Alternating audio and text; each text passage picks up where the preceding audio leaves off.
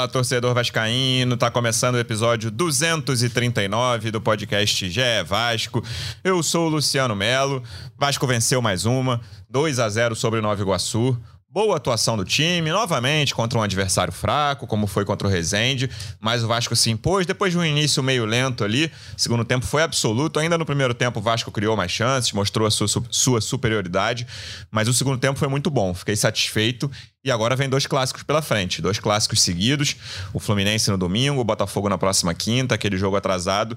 São os dois primeiros testes para a gente ver qual é o patamar desse Vasco atual entre os times que jogam a Série A do brasileiro. O Vasco ainda não enfrentou no Carioca times que jogam a Série A. Vamos ver. Tô curioso para ver esses dois clássicos. Vamos falar desse jogo contra o Nova Iguaçu e do que esperar dessas do, das duas partidas contra o Fluminense e Botafogo. Tô recebendo aqui uma das repórteres que cobrem o dia a dia do Vasco no GE. Como é que você tá, Emanuele Ribeiro? Seja bem-vinda. Fala Luciano, fala galera vascaína, mais uma vitória, mais um jogo tranquilo do Vasco, sem grandes sustos. O Vasco vai iniciando a, a, temporada de uma forma diferente, né? Acho que nos últimos anos era difícil a gente ver jogos com essa tranquilidade, como foi a vitória sobre o Nova Iguaçu, como havia sido também a vitória sobre a Portuguesa. Contra o Resende, o Vasco foi, foi melhor, né? Mais volumoso, mas esse jogo contra o Nova Iguaçu mostra um Vasco que consegue equilibrar as ações e dominar o adversário sem sofrer grandes sustos mas um bom jogo antes de testes importantes, como você disse, Luciano. É isso, estou também recebendo por aqui representante do Vasco no projeto A Voz da Torcida, do canal Portão 9 no YouTube. Como é que você está, João Almirante? Seja bem-vindo. Fala Luciano, fala Manu. Bom, me, me, enganaram, me falaram que eu vim aqui falar de Al Hilal, um time brasileiro aí, que lutou até o final, jogou de igual para igual lá no, no Marrocos, representou aí o futebol brasileiro. Mas sobre o jogo, Luciano Melo, do Vasco, mais um jogo tranquilo, controlado. Acho que o time, além de ter conseguido uma justa vitória, também entregou uma boa atuação para o torcedor que lotou as dependências do Mané Garrincha. Alô, institutos de pesquisa, vai ver quanto deu de torcedor do Cruzeiro lá e tal, para a gente ver essa comparação. Sei que o Vasco lotou e a galera viu um bom jogo, principalmente ali no segundo tempo. Acho até que ficou barato para o Nova Iguaçu. O, Maurício Barbieri chegou a dizer isso na coletiva, que o time teve mais volume. Concordo com ele. Acho que o Vasco teve um volume ali para fazer um 3 a 0 contaria melhor o que foi o domínio da partida do Vasco sobre o Nova Iguaçu. E a gente chega, ainda que não esteja pronto, confiantes aí para esses testes, esses primeiros testes da temporada contra Fluminense e Botafogo, certamente um nível de desafio maior e a gente vai poder observar principalmente questões do setor defensivo, é, da transição, né, em times que, que vão ter mais qualidade para nos agredir e certamente vão fazer jogos aí duros. Espero que o Vasco também faça jogos muito difíceis aí para os seus rivais. João, a gente fala de mercado normalmente no fim, mas eu vou abrir dizendo que o Vasco a gente fala de três posições carentes, né? Pensando que o Capasso vai chegar, essa novela que não acaba. Seriam primeiro volante, meia central e ponta esquerda. Eu vou te dar três nomes. Cuejar, Vieto e Salem Aldassari. Tá, você fecha? Você assina? Tá fechado. Tá fechado. Assina o cheque em branco aí. Pode trazer os três que tá resolvido o problema. Mas, assim, se viesse o Coediar, para mim já me deixaria satisfeitíssimo ali. É um primeiro volante que, que acho que fecharia muito bem nesse meio-campo do Vasco. Mas os três estão aí gravados na história já. Serviços prestados. Eu, eu tava até conversando aqui ontem que para mim foram os três melhores em campo do, do Al O Marega jogou bem, mas o Marega claramente é ruim de bola ali. Quando a bola tá no pé dele, não tem muita intimidade. Da Shopee, tenha respeito com o nosso Lukaku da Shopee. E são, e pra mim, os três melhores do Al Hilal são, foram, são as três posições mais carentes do Vasco, né? O Cuejar, o Vieto, que jogou muito, argentino, e o Salem Aldassari, o saudita lá que fez os dois gols de pênalti. Vamos falar de Vasco e Nova Iguaçu, Manu? A gente estava conversando um pouco antes da gravação aqui que o início foi muito diferente do jogo contra o Rezende, né? Que o Vasco goleou 5 a 0 já criando um monte de chance desde o início, fazendo gol relativamente cedo. Contra o Nova Iguaçu, depois de uns 20, 25, já tinha corneteiro em WhatsApp, em Twitter, o João sabe, tá, tá sempre presente lá.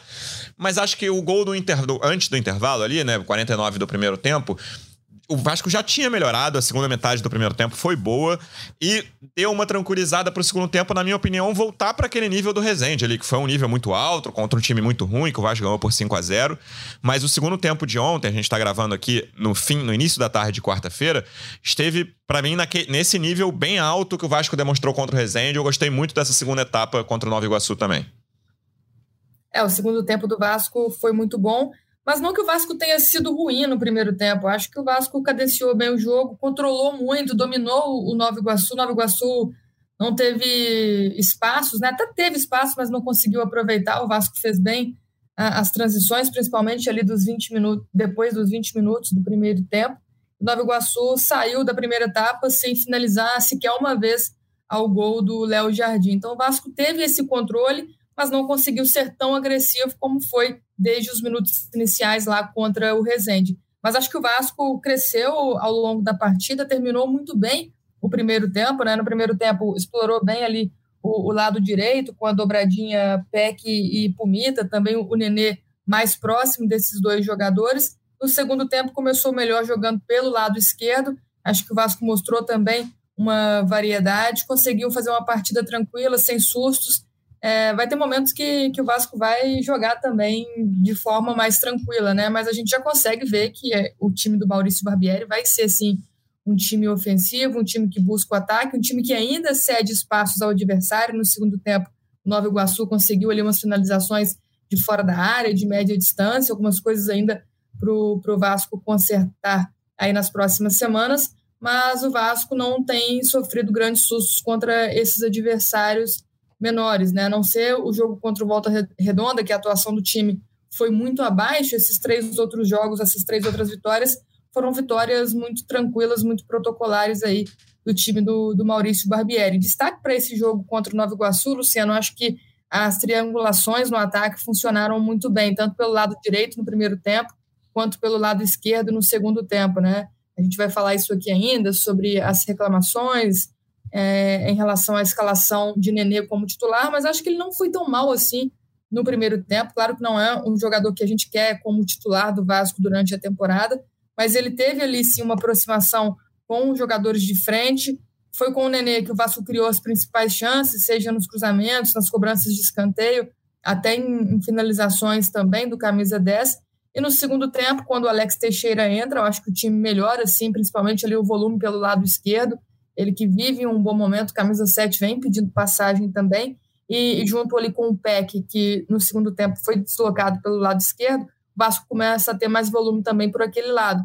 Mas foi um jogo de tempos diferentes, mas um jogo muito tranquilo, em que o Vasco no segundo tempo conseguiu se impor mais, criar mais e saiu de campo com 21 finalizações. É, a gente tem uma preocupação clara ainda sobre o setor defensivo, João, e acho que nem dá para tirar conclusões ainda contra os adversários que o Vasco enfrentou. Mas me chamou muita atenção ontem ali, assim, nos últimos 25, 30 minutos do jogo, essa fluidez ofensiva a que a Manu se referiu ali, de triangulações, seja pelos lados, seja pelo meio. O Vasco mostrando uma qualidade ofensiva que há muito tempo a gente não via, né, cara? Eu, tô, eu tive dificuldade, assim, eu vou, eu vou morrer abraçado com o Vasco e Goiás da época do Diniz, lá naquela primeira Série B, que o Vasco jogou muito bem. E depois disso, cara, que tem, memória, hein? Eu tenho. Tá nesse Não, mas esse, esse foi um cara. O melhor jogo do Vasco nos últimos 5, 6 anos aí foi esse Vasco é. e Goiás. É que a passagem do Diniz não foi legal no fim das contas, acabou mal. Mas o início foi bom e esse Vasco e Goiás, o Vasco jogou muito bem. O... Fora isso, cara, eu tenho dificuldade de lembrar. E aí não, não, é nem o jogo de ontem, assim. É o que esse time vem mostrando, até lá naquele iníciozinho contra o River, lá, né? Os primeiros minutos contra o River, uhum. que depois perdeu o jogo. O time mostra claramente, são caras que sabem. Quando a... Ó, não é nem aquela coisa, toma a bola aí e vê quantas embaixadinhas você faz, né? Não é exatamente isso, porque você precisa ter técnica além de habilidade para jogar futebol, para ter um futebol coletivo. Mas o Vasco, do meio para frente, até, sei lá, você vai pegar o Léo, né? Você tem dois laterais que sabem o que fazer com a bola, os dois me preocupam na defesa, mas os dois claramente são bons de bola para mim, o Puma e o Piton, o Léo, que eu já falei aqui, no setor ofensivo. O Vasco fazia tempo que a gente não via isso, né, cara? Jogadores que, pô, acertam, tro é, acertam trocas de bola, acertam triangulações, até o Peck, né? Ganhando. Né, o Peck já tá lá há anos, mas você não via o Peck fazendo esse tipo de coisa. Mas jogadores tranquilos, o Jair, para mim, é o grande comandante disso, né? É o grande distribuidor no meio campo, se aproxima das laterais também. Eu gostei muito desse desse toque de bola do Vasco no setor ofensivo, e esse setor ofensivo começa lá de trás, com o Léo, com os laterais, com os volantes. É, o Léo, mais uma vez, foi o jogador que mais tocou na bola, mais passes deu no Vasco, né? Uma saída muito importante. Eu concordo com essas suas análises e, e, acho que o interessante de notar nesse momento já é um certo padrão de jogo que a Manu muito bem apontou ali das triangulações, tanto por um lado quanto pelo outro. Assim, os laterais por vezes vindo por dentro e os, os pontas abertos, às vezes os pontas vêm por dentro os laterais abrem e se entendendo muito bem né, nessa movimentação, né? O PEC passa a ganhar companhia de laterais ali para trabalhar, isso é, aumenta o volume de jogo dele, melhora, ele está tá sendo beneficiado por isso. E, e, e, acho que a chave está no Jair também, que é um jogador de um outro nível, ali de, de, meio campo, de distribuição, um cara que cuida muito bem da bola, que tem muito recurso para fazer qualquer coisa em campo. Assim, se ele precisar driblar, ele vai driblar, se ele precisar dar um lançamento, ele vai dar, se ele precisar bater para o gol, ele vai bater. Enfim, é um cara que tem muito recurso, e os laterais, né, que evoluíram demais em relação ao que a gente é, tem de nível recente. São jogadores que sabem cuidar da bola, que participam da saída, que chegam no ataque bem, com, com atacando fundo, conseguindo tabelas. É, acho que no primeiro tempo ontem o Puma apareceu um pouco mais, né, pelo lado direito, e no segundo foi mais o Piton ali Sim. com volume pelo lado esquerdo. É, enfim, o time está realmente mostrando uma fluidez interessante. Claro que vamos ter que ver contra times maiores, desafios realmente que a gente vai enfrentar no resto da temporada, mas ainda assim contra os pequenos você já identifica padrões de jogo que você não via há muito tempo no Vasco, né? Um time realmente que sabe o que fazer com a bola, que não faz gols por acaso, né? Não são gols fortuitos, são jogadas é, construídas de um time que está bem posicionado para fazer aquilo. É claro que, repito, temos que ver aí como isso vai se dar contra times mais fortes mas esse início é, é, bacana, né? O Vasco tem feito a sua parte contra os pequenos e feito de maneira convincente, né? Vencido aí os jogos e, e dando boa impressão para a galera, galera saindo satisfeita, né?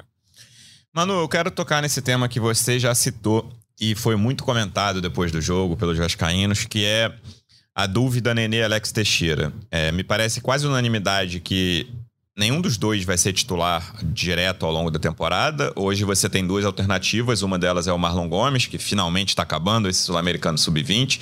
Semana que vem ele está aí, acaba no domingo. Então ele, por exemplo, pode jogar contra o Botafogo na quinta-feira, contra o Fluminense ele está fora ainda. E a segunda alternativa é uma contratação, né? Já até brinquei aqui sobre os caras do Al Hilal. O Vasco busca um meia central no mercado, talvez nem seja a posição mais importante de momento ali, mas é uma das posições buscadas sim.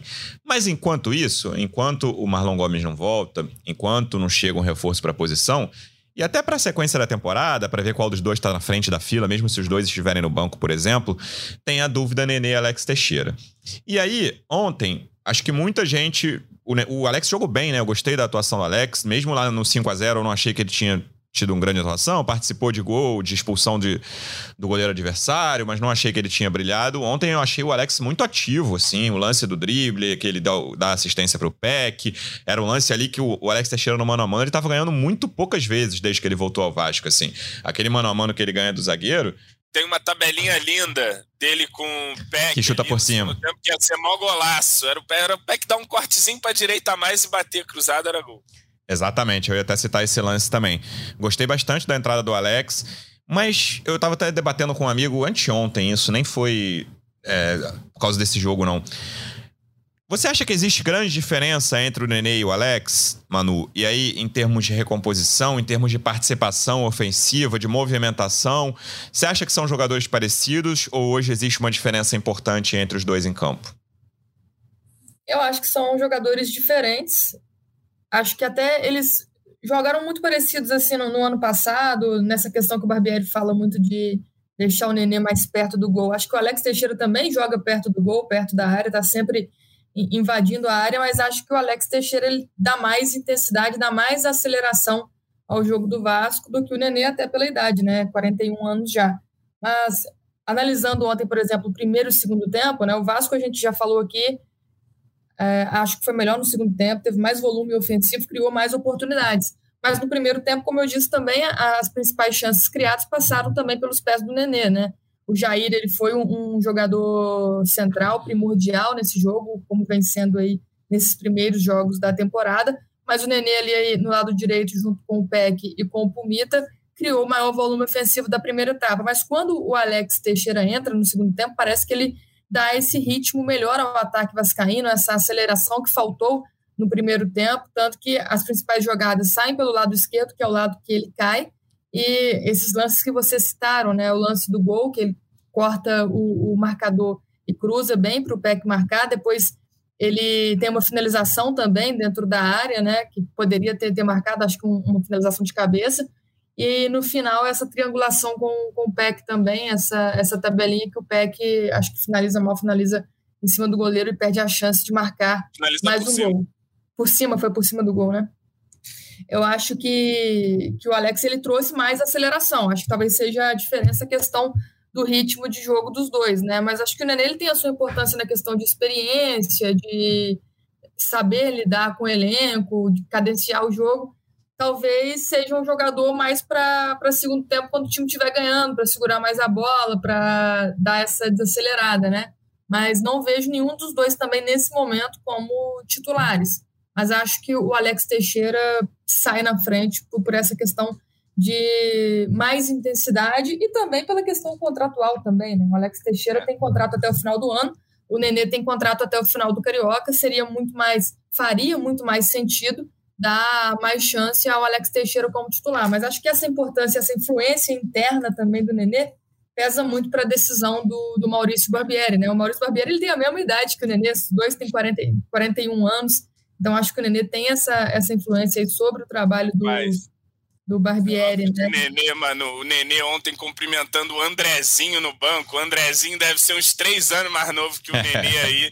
e ele já tá lá na comissão técnica e o Nenê continua jogando. Eu acho que o que pega muito no Nenê é que ele segura a bola às vezes em contra-ataque. Ele é um assassino de contra-ataques do Vasco já de muito tempo, né? Em vez de, teve um lance ontem no primeiro tempo que era tabela rápida, era jogada óbvia, ele segura, aí sofre a falta, aí o jogo vai ficando mais lento, enfim, né? Eu também vejo nesse momento o Alex Teixeira é, tentando ressuscitar. E eu, eu que fui muito amargo com o hum. Cria, início do ano, também chegou atrasado na pré-temporada e tal. Já tinha entrado razoavelmente bem ali contra o Rezende e ontem acho que entrou muito bem no segundo tempo, conseguiu dar uma nova dinâmica ali, dar, dar volume de jogo para o Vasco. Foi uma participação interessante do Alex e para mim hoje teria que ser é, testado ali como titular nesse momento, até pela questão de, de que você falou aí, cara. O Nenê tá acabando, né? É, acho que o Alex, pelo menos, ainda tem a esperança de que nessa temporada seja uma peça é, útil do nosso elenco numa Série A, né? Eu não acreditava muito, não, mas tô dando um voto de confiança novo aí pro, pro Alex Teixeira. Não vou ficar surpreso se ele botar um de titular em cada clássico desses aí. Não sei como é que o Marlon vai voltar, se já vai ser titular contra o Botafogo. Então não vou ficar zero surpreso se o Nenê for titular domingo e o Alex na quinta, por exemplo. E aí você imagina, a gente chegou a falar sobre isso aqui depois de outros jogos, fomos muito cornetados nas redes sociais. Hoje, no cenário atual, 8 de fevereiro, tudo pode mudar, o Nenê pode meter três gols no domingo. Já me parece um pouco mais distante a hipótese de renovação do Nenê até o fim do ano, né, João? É, eu acho que, que não, não vai dar mais, não. Acho complicado, mas assim, também não duvido, não. exatamente. Pra ser sincero. também não duvido, é, não. Aí, da sequência do Campeonato Carioca, né? Tem muitos jogos ainda pela frente, muitas oportunidades para o Nenê meter aquele seu golzinho, um clássico, ele gosta bastante. Faltando gol de falta, ele teve uma chance ontem boa de falta, mas bateu mal. É, pois é. E, cara, o Nenê, ele tem qualidade técnica, né? Inegável. Se a bola chegar nele, ele, ele sabe bater na bola e tal.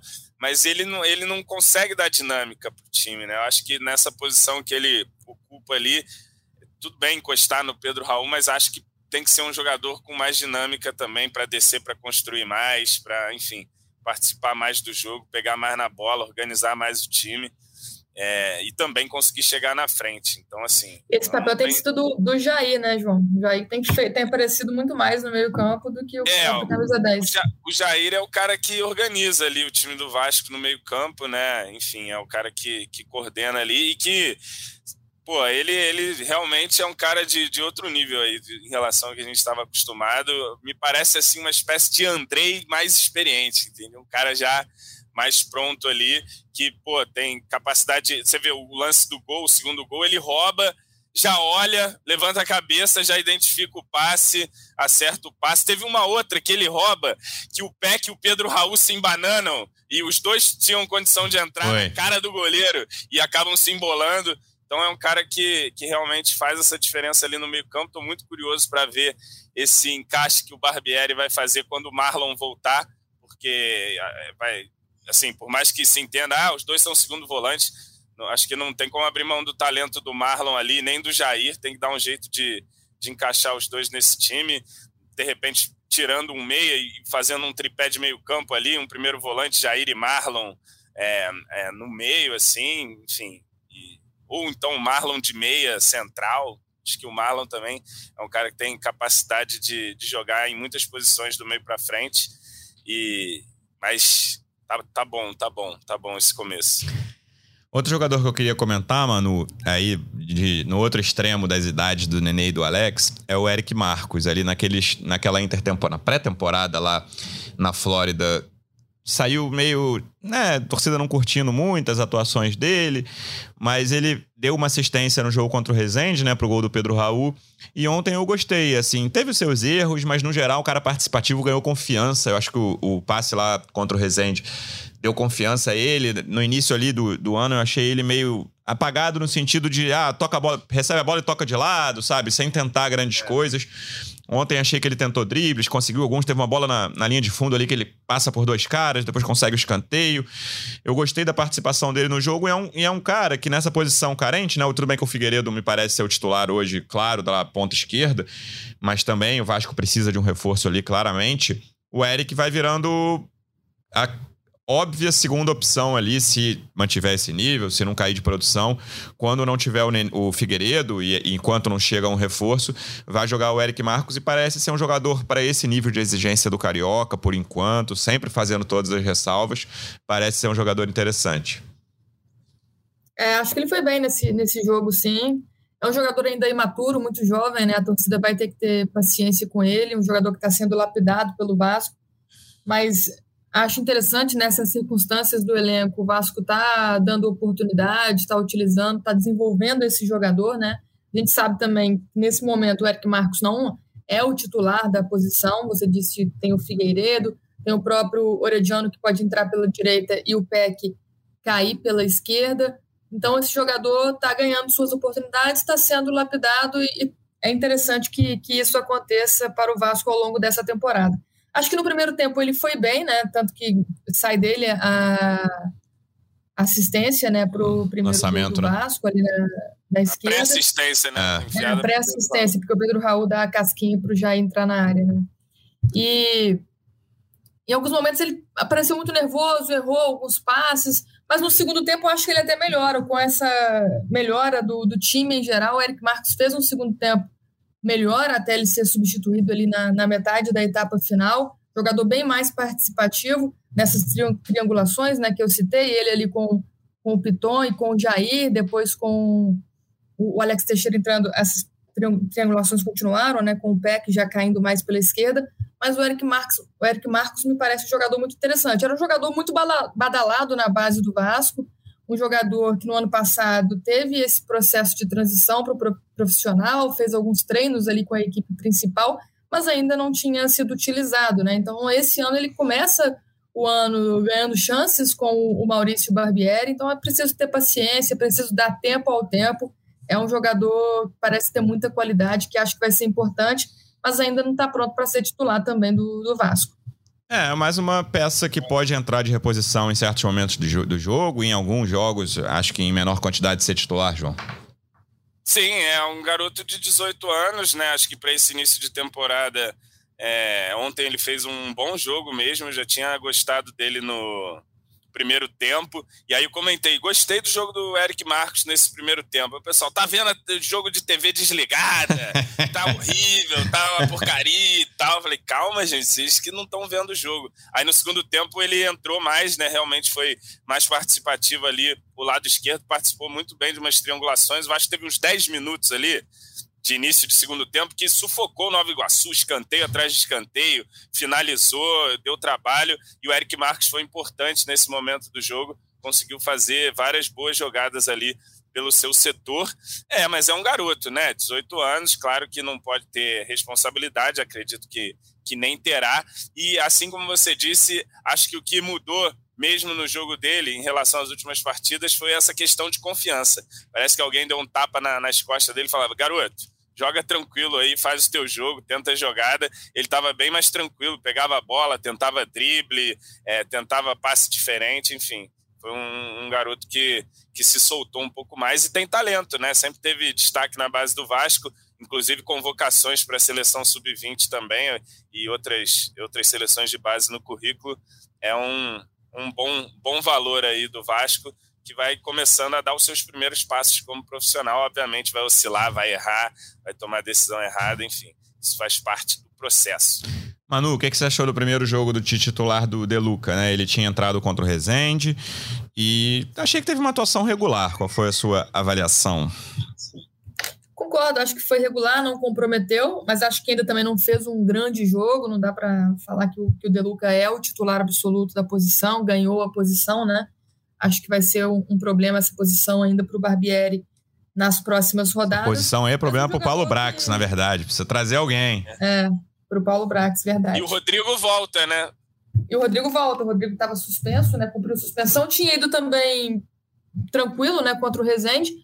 O Deluca, eu acho que o Vasco ele ainda tem muitos problemas na fase defensiva, né? Questão de espaço, de buracos ali no meio campo. Não acho que seja um problema do Deluca, mas muitas vezes o primeiro volante fica exposto ali na proteção da defesa. Acho que ele errou em alguns momentos, mas nada que comprometesse, acho que ainda é, é cedo para a gente avaliar, a gente vai precisar de ter um tempinho a mais para ver o, o Deluca em ação, mas um jogador que né, acertou a maioria dos passes que tentou, um jogador que dentro das opções que o Vasco tem no elenco hoje, acho que larga-se na frente pela titularidade, até por conta dessa dúvida que a gente não é, ainda não viu ele jogando muito, né? Então precisa de mais tempo para ver o Deluca em ação e, e, vai ter essa concorrência aí, né? Acho que, que a grande dúvida é quando voltar o Marlon Gomes, se ele vai ser utilizado como volante, como meia ofensivo. Então, acho que o Barbieri vai ter aí uh, alguns dias né, para montar esse Vasco, pensando também já na volta do, do, Marlon Gomes, que acho que vai ser uma dor de cabeça bem, bem boa para o técnico. O que, que, você achou, João, do De Luca? É, achei também discreto, normal. Acho que também essa parte defensiva ainda não foi tão testada, né? Para a gente ver como é que esses volantes aí vão sair, a própria zaga também, né? Tendo que marcar jogadores de, de outro nível. Aí a gente vai poder ter uma, uma ideia melhor. Acho que a amostragem ainda é muito pequena e ele fez um jogo regular. Por enquanto, o fato dele não ser o Zé Gabriel já tem jogado hum. muito a favor aí do Deluca, tá passando batido ali é, tá fazendo partida discreta, auxilia ali na saída de bola, é ele o volante que desce entre os zagueiros ali, é, acerta muito passe também, mas porque é aquele passezinho de lado, né, Isso. né, pro Léo Pelé, passe pro Miranda e tal, aquele primeiro passe, mas tranquilo, até agora não tem comprometido, não errou aquele passe na saída que entrega a paçoca, não, não enfim, não, não chegou a, a comprometer também uma jogada de ataque adversária, então vai bem. Ontem tomou um cartão amarelo e acho até que tomou certo, viu? Os caras viram na transição rápida, ele foi, foi já mata a jogada ali e vambora. É isso. E o volante também não ter medo de tomar cartão, não. E o Léo Jardim, João, teve duas defesas ali no fim. A segunda achei muito boa, chute fora da área do mesmo é. jogador, Léo Índio. Segunda defesa foi muito boa, a primeira foi mais tranquila, mas também muito pouco exigido, estreia dele pelo Vasco. É, Claro, o primeiro tempo ali, se fosse você no gol, Exatamente. Samuel, teria sido a mesma coisa. Eu tenho 1,79 de altura, só para avisar os ouvintes. É. Agora, no segundo tempo, se fosse tu lá, era 2 a 2 Vasco não me passou, viu? Porque foram duas boas defesas. A primeira, simples, né? Em cima dele, no alto, mas foi um chute forte, ele tá ali bem posicionado. E a segunda, boa, né? O cara acertou uma pedrada lá de fora, a bola indo ali na, na direção do ângulo e tal, e o Léo Jardim consegue fazer uma boa intervenção, dá um bom recado. Agora, senti falta na, na coletiva de ontem de alguém perguntar para o Barbieri pela opção do Léo Jardim, se é uma. tá dando ritmo pro goleiro, se ele é o titular, quem, quem é o titular. Acho que essa coisa está bem definida, inclusive. Acho a briga bem parelha ali. Eu conheço mais o, o, o Ivan, né? Não conheço tanto o Léo Jardim, mas o Vasco, inclusive, tinha demonstrado interesse pelo Léo Jardim antes de demonstrar interesse pelo Ivan. É um jogador que o Vasco comprou também, o Ivan chega por empréstimo. Enfim, curioso para ver quem será o goleiro. Bom que a gente tem agora, me parece, duas opções de qualidade aí para a meta vascaína. Não sofreremos nessa posição, me parece. É, eu tô curioso para ver os próximos passos dessa posição também. Eu acho que o Ivan tá na frente, mas não vou ficar surpreso. E aí a gente vai ver, né, quando for semifinal de Carioca, espero que o Vasco esteja lá, claro. E início de brasileiro, que faltam dois meses e pouquinho ali, meio de abril. Mas, mas sabe qual que é o negócio, Luciano? É, tem, um, tem um detalhe nessa, nessa disputa. Porque agora, se um falha, já fica, não! Tem isso. Bota o Léo Jardim e tal, não, tem que botar o outro e tal. É, vai ter essa, essa disputa, né? Ninguém é a pressão a mais para quem tá jogando, né? É. Não Mas não tem muito jeito. É, Antes o goleiro do Vasco falhava, vou botar quem, irmão? Botar o Gabriel Peck no gol, Figueiredo? fazer o quê? É, é um time que vai ter opção de elenco. No, no gol já tem claramente duas opções que parecem boas. E quem falhar vai, vai sair, provavelmente, mas eu, eu, imagino que não seja na primeira falha, que o Barbieri vai dar é. confiança. A gente espera que a primeira falha, falha demore a acontecer, é. mas que quando ela venha, a gente vamos ver como é que o Barbieri vai lidar com isso. E aí, antes da gente terminar, mano, só para não dizer que não falamos sobre isso, o Jair e o Peck se firmam como. Jair a gente até já citou, né? O Peck se firma como, mais uma vez, um dos destaques do Vasco no Carioca. Já aconteceu isso nos últimos dois anos e ele não conseguiu manter o nível na Série B, né? Que o Vasco jogou a Série B nos últimos dois anos. Mas ele me parece mais tranquilo no, no campeonato desse ano. Ele, é, ele é um cara que, quando tá com a bola é meio caótico, né? Assim, em geral, sabe? O, o Peck, você sempre acha que ele vai se, se, enrolar ou vai se livrar da bola meio fácil, aqueles, as perninhas lá rápidas. E eu tenho achado ele mais tranquilo. Vamos ver se isso né, vai durar, como vai ser no, nas próximas semanas, quando os jogos, a exigência for maior. Mas isso tem me chamado a atenção dele, maior tranquilidade com a bola no pé. Esses primeiros jogos, aquela nota de atuações já pode ficar repetindo, né? Até que Jair, parece que, é. que deu liga aí no time esses dois jogadores. O Jair, eu acho que não, não é uma surpresa, né? Tá fazendo o que a gente esperava dele pelas últimas temporadas no Atlético Mineiro, um jogador de muita qualidade. Acho que vai ser o grande destaque do Vasco na temporada pela questão da, da regularidade, da qualidade, da participação nos jogos. Mais uma vez contra o Nova Iguaçu, para mim foi o melhor em campo, participou praticamente de todas as jogadas criadas pelo time no ataque foi bem na defesa, né? O jogador que mais desarmou pelo Vasco também.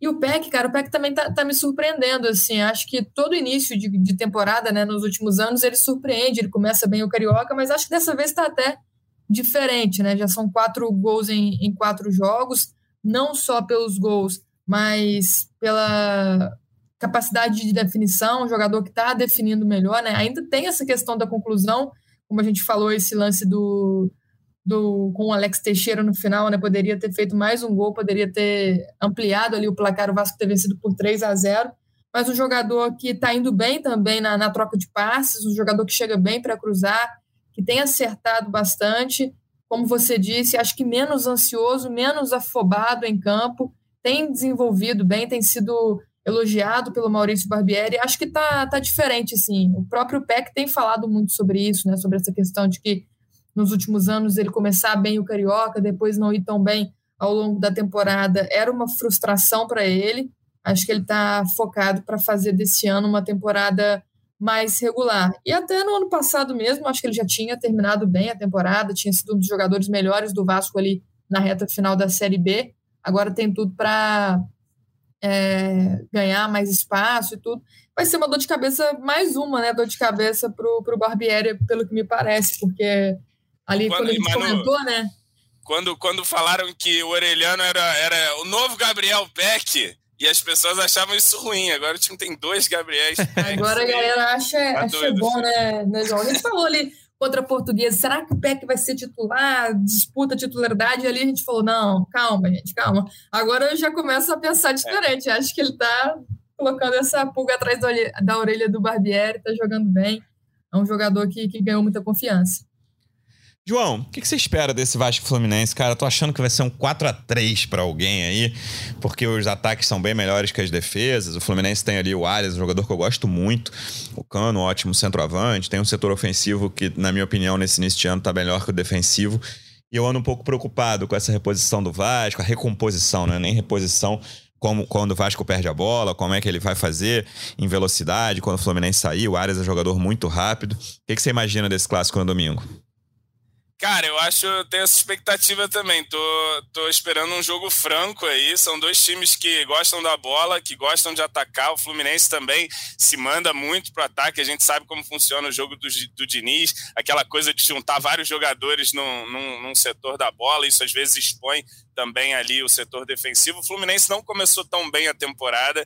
É um time que está ali também tateando nesse começo, mas é um time mais consolidado, com um trabalho de mais tempo, um time que se conhece, que tem esses jogadores que você citou aí, especialmente o Arias, é, é um cara que, que realmente enche os olhos, né? E o Cano, se demole, a gente sabe que ele, ele broca. Mas assim, é, acho que o Vasco chega para fazer um jogo competitivo com o Fluminense. Tenho essa, essa boa expectativa. Vamos sofrer mais, certamente. Vamos ter chance de ver como é que vai sair o nosso sistema defensivo. Vamos ter momentos que ainda quase não vivemos aí nesse Campeonato Carioca, que é o outro time com a bola. é, esse, isso eu tô curioso mesmo. A gente tendo que ter paciência e tal, vai ser um jogo muito mais equilibrado, a tendência é essa. E, estou curioso. Eu escalaria Alex Teixeira de titular, colocaria é, Peck Figueiredo. Não sei se o Orelhano ainda está pronto para jogar de início, mas eu manteria até por uma questão de, de físico, né? Uma questão de, de, de, pensando num jogo em que o Fluminense também vai ter é, a bola mais vezes, né? Do que, do que tem sido eu iria por esse lado aí, mas é, são altas as expectativas para esse primeiro teste da temporada. Maracanã lotado, certamente maioria esmagadora vascaína. Estarei lá também para para ver. Inclusive, vou com um amigo tricolor, olha só a minha ideia. Eu vou na mista e vai ficar oprimido lá na mista, né? Porque não tem mista nenhuma. É, mas a gente, a gente chega confiante aí para esse primeiro teste da temporada sabendo que vai enfrentar um adversário que está mais pronto já, um time que um elenco mais consolidado e um time é, que tem mais conjunto há mais tempo, né? Vai ser um jogo interessante. É isso, domingo, 6 horas. 6 horas é aquele horário que você pode considerar da tarde ou da noite, você decide. 18 horas, a gente volta na segunda para falar tudo sobre esse jogo, jogo no Maracanã, expectativa de grande público e fechar também a, o João citou no início. Muito legal a participação da torcida do Vasco lá em Brasília, 30 mil pessoas, bom público. E tem tudo para ser uma ótima participação na torcida do Vasco no domingo também. O Fluminense abriu antes para a torcida do Tricolor as vendas, mas os vascaínos estão comprando em peso e vamos ver como é que vai eles ser essa divisão. Eles estão tentando dificultar ao máximo, Luciano. Não pode trocar ingresso não sei aonde e tal, mas não vai ter jeito. Vamos dominar. Vamos ver como é que vai ser a divisão na arquibancada e, mais importante, qual vai ser o placar e como o Vasco vai se portar em campo. A gente volta para falar desse jogo e de tudo que acontecer do Vasco nos próximos dias.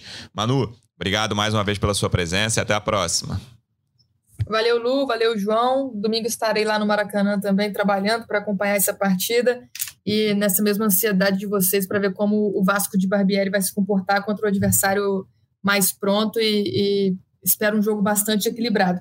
Eu vou encerrar aqui mandando um abraço, ô Luciano, porque eu recebi um contato de um torcedor do Vasco Diga. que falou que mandou mensagem para a gente é o Gabriel Santos, lá do Jardim Bangu, está fazendo aniversário hoje, disse que o presente dele seria um abraço aqui no podcast, que ele acompanha a gente sempre, então vai aí um abraço para o Gabriel. Boa, Gabriel, um abraço, ontem, parabéns. Né? O presentão, o presentão foi ontem, mais do que o abraço, foi o nosso Al Hilal e, enfim.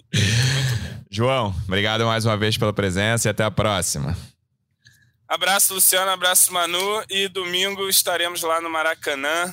Vai ser um jogo bastante interessante para a gente ter mais noção do que será capaz esse Vasco de 2023, ainda incompleto.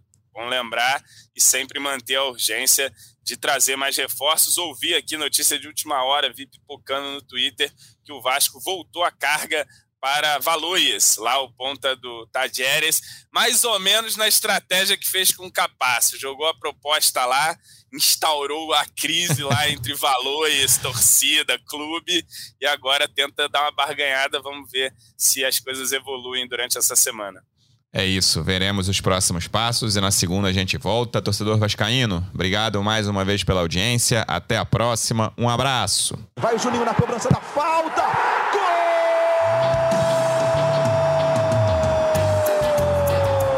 É o GE Vasco.